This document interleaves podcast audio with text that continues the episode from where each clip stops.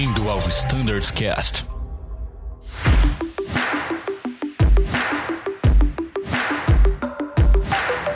Fala pessoal que acompanha o Standards Cast, sejam todos muito bem-vindos a mais um episódio da Frota A330.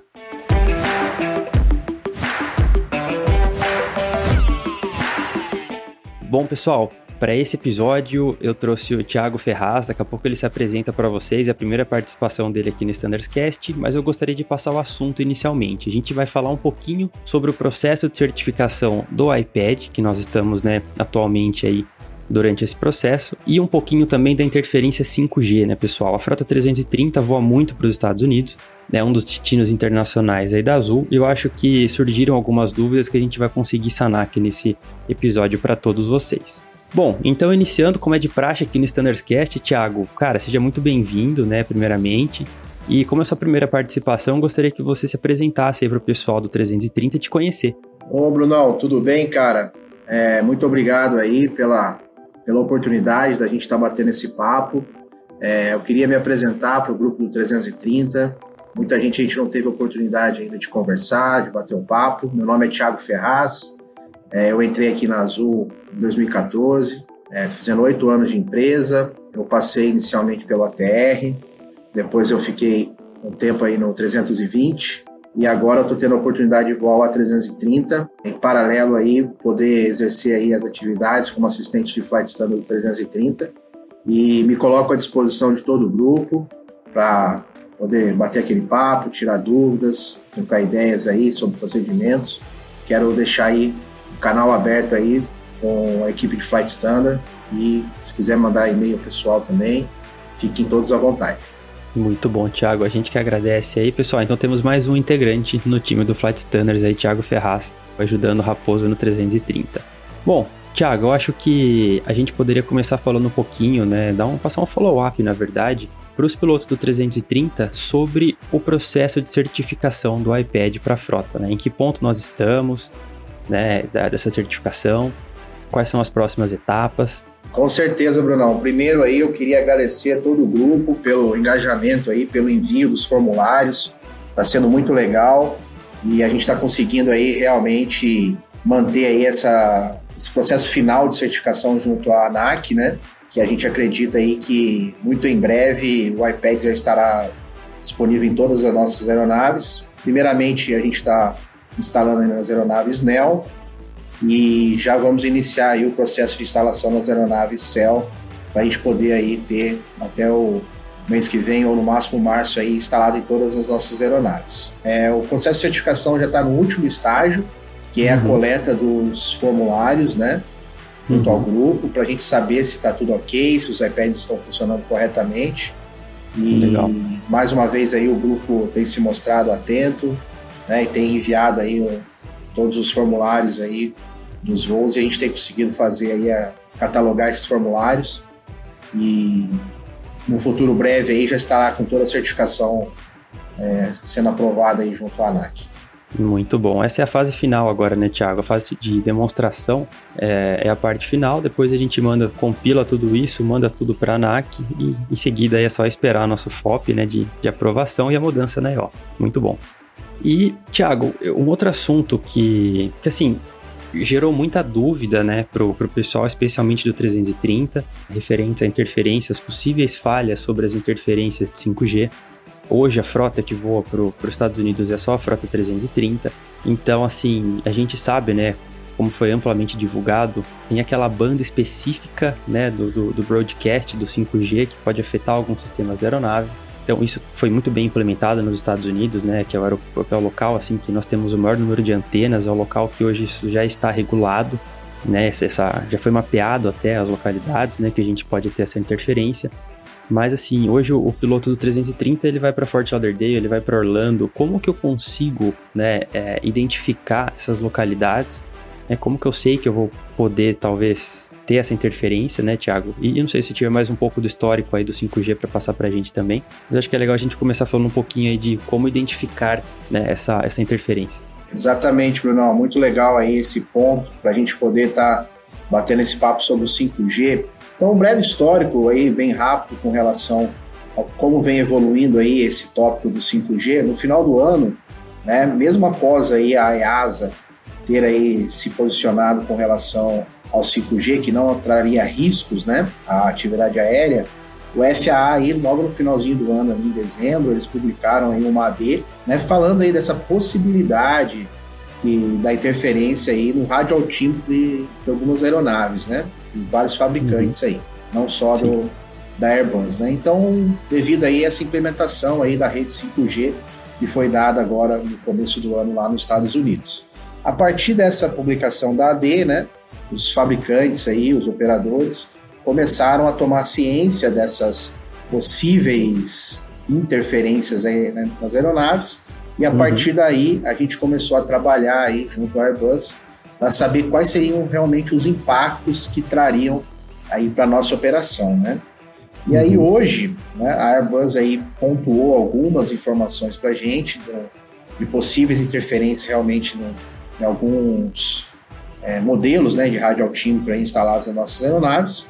Paralelo a isso, a FAA ela publicou alguns notans, né, prevendo aí, aí avisando aí o, os operadores com relação a essa interferência. Então hoje, né, nas nossas operações, a gente vai fazer um voo lá para os Estados Unidos, a gente vai consultar o Montan e vai vir constando se naquele aeroporto né, uhum. for aí detectado, aí, ele for suscetível a uma interferência 5G, ele vai vir constando aí no Montan a respeito aí dessa possível interferência para o piloto ficar ciente. Muito bom, Thiago. É, hoje no Brasil, por enquanto, a gente não tem, né? Pessoal, a gente tá gravando isso hoje, dia 27 de janeiro, tá? Então, por enquanto, a gente não tem nada disso aqui no Brasil. Mas os Estados Unidos fez um excelente trabalho. Eles foram à frente, né, Thiago? Eles mapearam todos os locais, todos os aeroportos que poderiam ter essa interferência. E a gente tem o NOTAM publicado. Então, a maneira do piloto identificar é especificamente via NOTAM, né?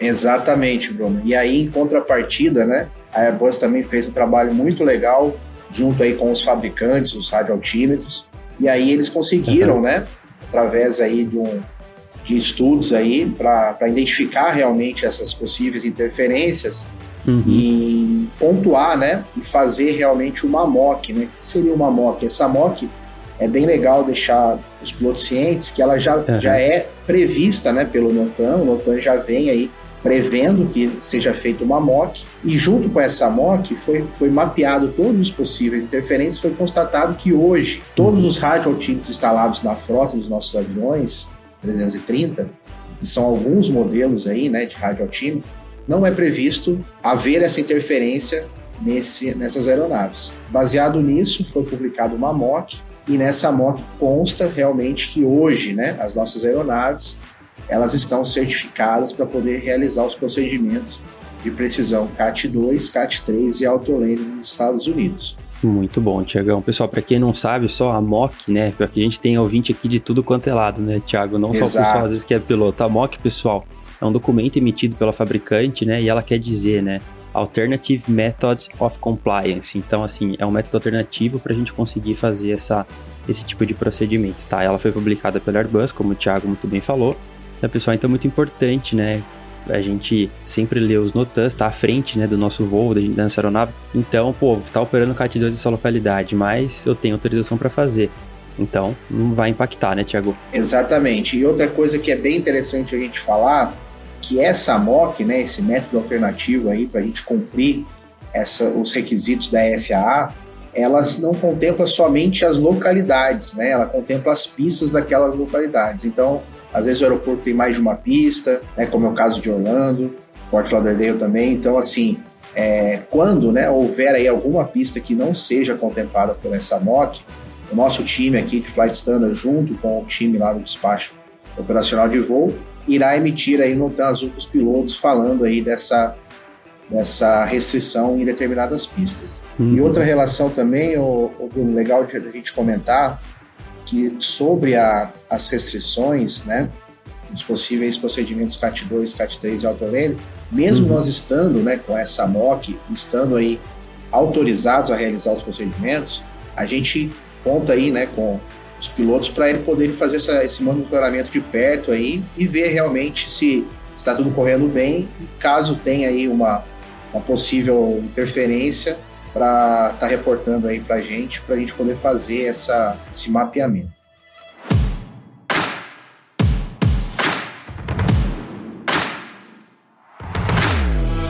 Legal, isso eu acho muito importante, né, Tiago? A gente falar um pouquinho de sistemas afetados, porque assim, é, inicialmente era só o radioaltímetro, né? Esses tempos atrás aí eu vi um, um documento, né, uma matéria da Boeing falando que afeta, poderia afetar nessas aeronaves, principalmente, se não me engano, no 87, alguns sistemas como freio, né, alguns sistemas adicionais. Então, assim, pessoal, isso está muito no começo ainda, né, Thiago?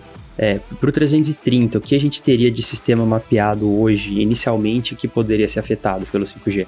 Exatamente, Bruno. Então, desde todos os estudos aí que foram realizados, né, pelas autoridades, também pelos fabricantes, é, eles conseguiram mapear aí, no primeiro momento agora, alguns impactos que pode trazer para nossa operação. Então, a Airbus, ela listou aí algumas falhas, né, que pode acontecer aí na nossa foto do A330, se caso ocorrer aí uma interferência 5G naquela localidade. Então, é, o radioaltímetro, né, ele, ele, ele conversa, né, ele fala com vários sistemas da aeronave, principalmente ali durante o pouso de precisão, né, e ele vai gerando ali triggers para outros sistemas. Então, basicamente, a gente pode ter influências aí na parte de flight instruments, né, envolvendo uhum. aí o PFD, os callouts da aeronave, né, Uhum. E ali, com relação a, aos callouts de decision height também, que podem ser impactados nessa aproximação.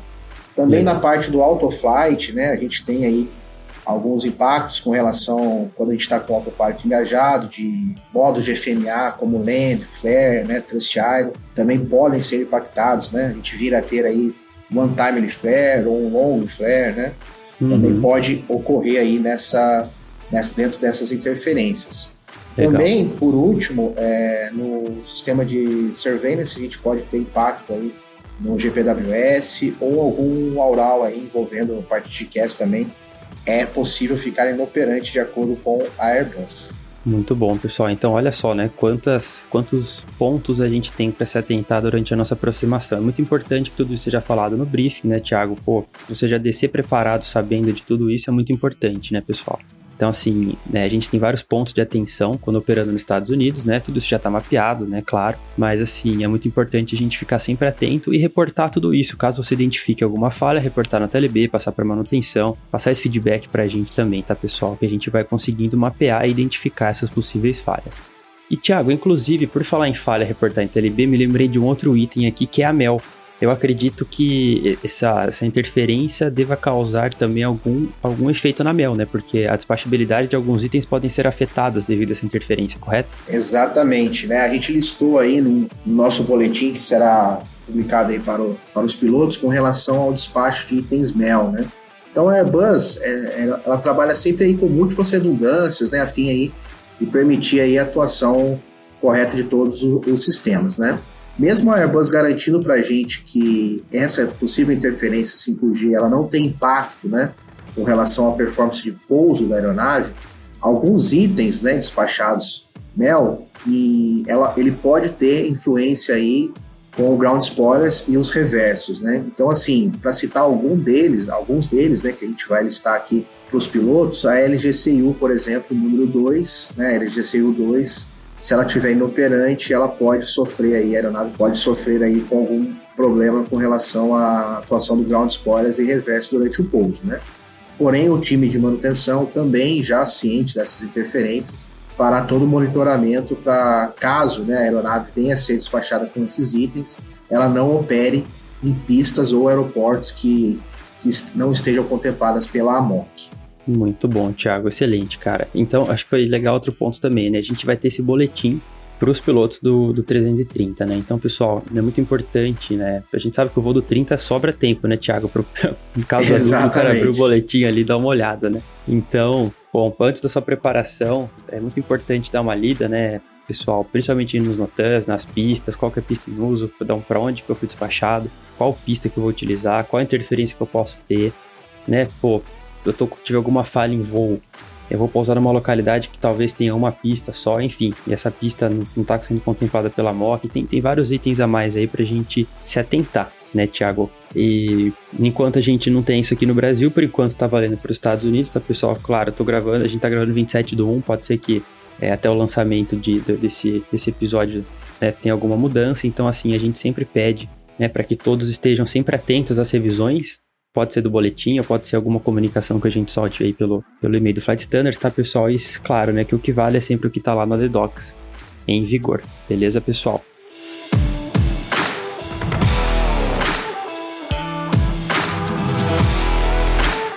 Bom, Thiago, e, e cara, tem, teria mais algum ponto adicional, alguma conclusão que você gostaria de dar sobre esse assunto do 5G?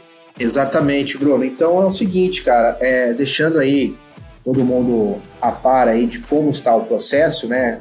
Como você mesmo disse, ele é, é um assunto que está sofrendo atualizações aí diariamente, né? O Flight Standard está acompanhando de perto essas modificações junto com a Airbus, FAA, para a gente poder estar tá trazendo aí para o grupo de voo todas as atualizações, mas basicamente, né, pessoal, após essa publicação da AMOC, a gente se tornou aí autorizado a realizar esses procedimentos, né?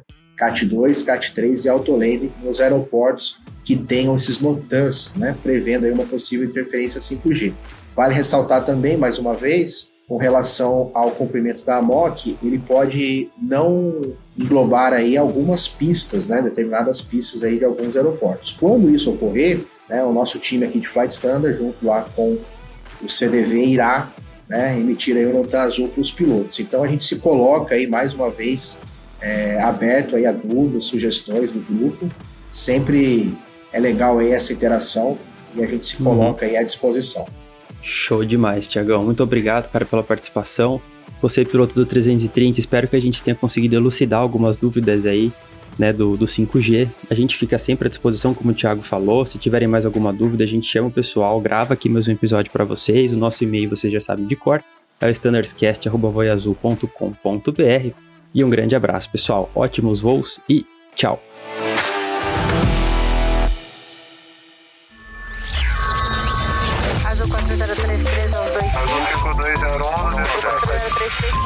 Você ouviu ao Standards Cast.